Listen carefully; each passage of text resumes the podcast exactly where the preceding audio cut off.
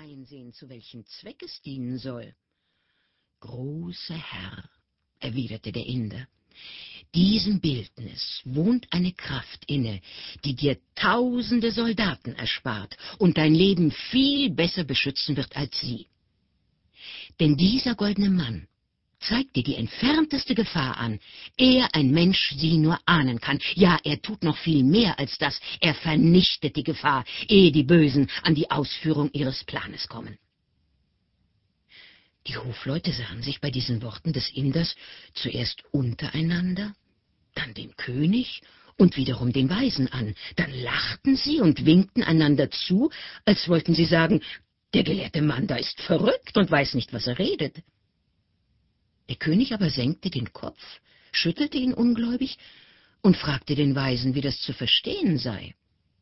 Herr, erwiderte der Inder lächelnd, indem er sich im Kreise umsah, dieses Bildnis hat die unbezahlbare Eigenschaft, dass wenn ein Spion in die Stadt kommt oder irgendwer einen Entschluss gegen dein Leben fasst, es sogleich in das goldene Horn stößt. Der Schall dieses Horns wird in dem Herzen des Bösewichts, befände er sich auch nur eine Stunde von hier am entferntesten Tor, so furchtbar widerhallen, dass er sogleich zu zittern anfängt und tot niederfällt. Der König im höchsten Grade überrascht von den Worten des Inders sagte zu ihm, O Weiser, bei Gott, wenn du wahr sprichst, so werde ich all deine Wünsche erfüllen. Hierauf trat der griechische Weise vor, warf sich dem König zu Füßen und überreichte ihm ein silbernes Becken, in dessen Mitte ein goldener Pfau saß, umgeben von vierundzwanzig Jungen. Nachdem der König es betrachtet hatte, fragte er den Weisen, was der Zweck dieses Werkes sei. Herr, erwiderte der Grieche, dieser Pfau hier wird nach Verfluss jeder Stunde eines seiner Jungen picken und so die Tageszeit anzeigen. Nach einem Monat aber wird er jedes Mal den Schnabel öffnen, und darinnen wird der Mond erscheinen. Als der König das hörte, sagte er, O Weiser, Sprichst du wahr, so soll jeder deiner Wünsche erfüllt werden. Sodann trat der persische Weise hervor, beugte sich zur Erde und überreichte dem König ein Pferd aus Ebenholz, mit Gold und Edelsteinen beschlagen, vollkommen ausgerüstet mit prächtigem königlichen Sattel, Zaum und Steigbügeln, dem nur die Sprache fehlte. Der König war sehr erstaunt beim Anblick dieses kunstreich gebildeten Pferdes und fragte, wozu dieses leblose Pferd diene. Mein Gebieter, antwortete der Weise, dieses Pferd legt mit seinem Reiter in einem Tag eine Strecke von einem Jahr zurück, denn es fliegt durch die Luft.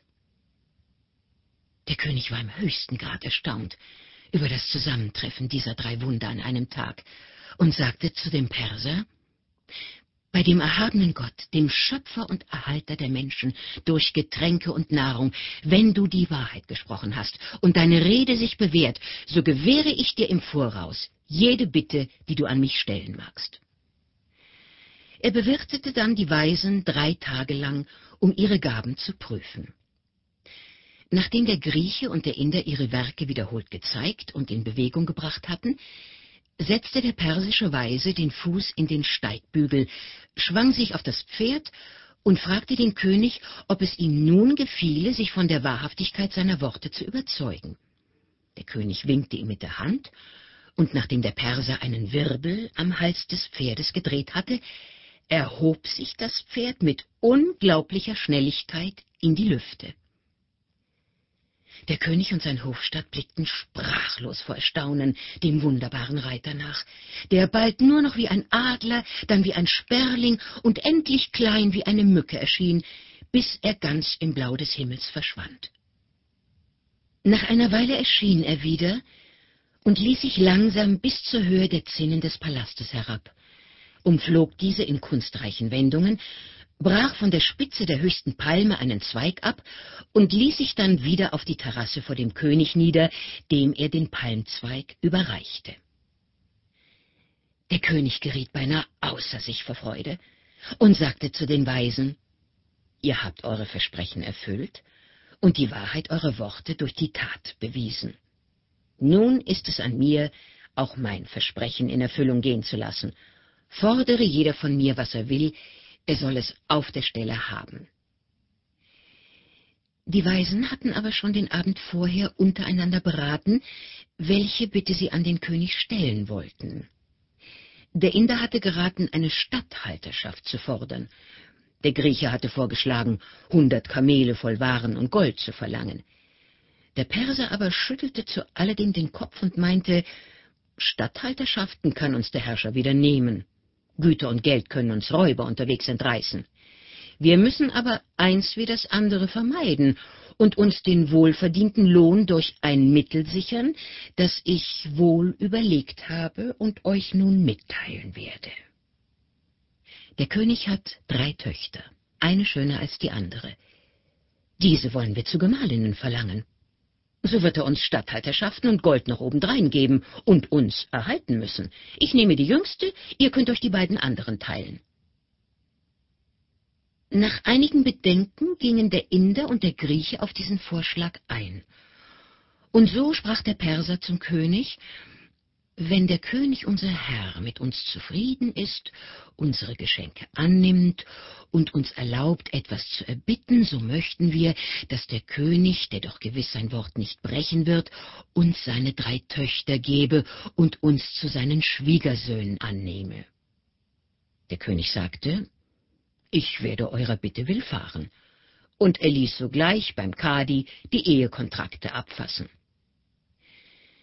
Die Prinzessinnen hatten hinter einem Vorhang dem Schauspiel zugesehen, und als die Jüngste ihren künftigen Gemahl, den Perser, betrachtete, entdeckte sie, dass er ein hundertjähriger Greis war, mit einer Stirne voll Runzeln und Falten, mit borstigem Haupthaare, während die Haare der Augenbrauen und des Bartes ausgefallen waren.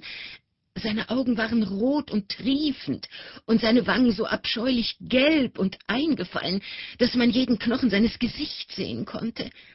Er hatte eine Nase wie eine Gurke seine paar Zähne waren teils ausgefallen, teils locker, seine Lippen blau und lappig wie Kamelnieren und seine ganze Haut eingeschrumpft und lederfarben. In der Tat, er war ein Wunder an Hässlichkeit. Der abscheulichste unter allen Menschen glich er ganz und gar einem Teufel, so dass selbst die Vögel vor ihm in ihr Nest flohen. Das Mädchen aber war das schönste und liebenswürdigste ihrer Zeit niedlicher als eine Gazelle, zarter als ein Zephyr, übertraf sie den Mond an Glanz und milder Schönheit.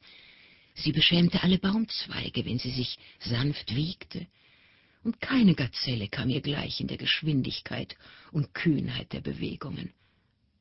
Sie war schöner und anmutiger als ihre Schwestern. Als diese Prinzessin nun ihren Bräutigam sah, eilte sie in ihr Gemach streute Erde auf ihr Haupt, zerriss ihre Kleider und fing an, unter lautem Weinen und Wehklagen sich Gesicht und Brust zu zerschlagen. Ihr Bruder, der sie weit mehr als seine anderen Schwester liebte, kam eben von der Reise zurück. Wie er nun ihr Geschrei und Weinen hörte, eilte er zu ihr hinein, schlug sich an die Brust und fragte sie, was ihr denn zugestoßen sei, sie solle ihm die Wahrheit sagen und nichts verhehlen.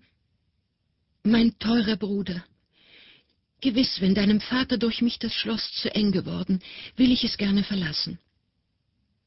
Hat er an mir etwas seiner Tochter Unwürdiges gesehen, so will ich mich von ihm entfernen. Oder will er nicht länger mehr für mich sorgen, so gibt es für mich ja einen Gott, der mich führen und nicht verlassen wird. Ihr Bruder, der den Sinn dieser Reden nicht recht begreifen konnte, bat sie, ihm das alles deutlicher zu sagen, denn noch wisse er den Grund nicht, warum sie so bewegt und betrübt sei. Wisse, teurer Bruder, mein Vater hat mich mit einem Zauberer verlobt, der ihm ein schwarzes hölzernes Pferd geschenkt und ihn mit seiner Zauberkunst überlistet hat. Ich aber mag diesen Alten nicht. Ich will nicht seinetwegen auf die Welt gekommen sein. Ihr Bruder sprach ihr Trost und Mut zu, verließ sie dann und eilte zu seinem Vater, den er fragte, wer ist der Zauber?